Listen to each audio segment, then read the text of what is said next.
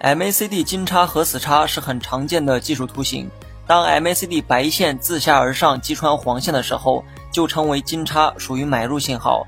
金叉后呢，股价也有继续上涨的概率。相反，当 MACD 白线自上而下跌穿黄线的时候，就称为死叉，属于卖出信号。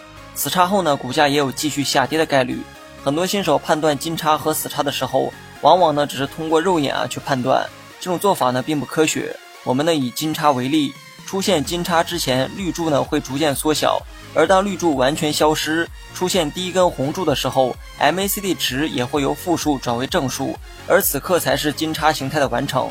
同理，MACD 死叉之前呢，红柱会逐渐缩小，而当红柱完全消失，出现第一根绿柱的时候，MACD 值呢也会由之前的正数转为负数，而此刻便是死叉形态的完成。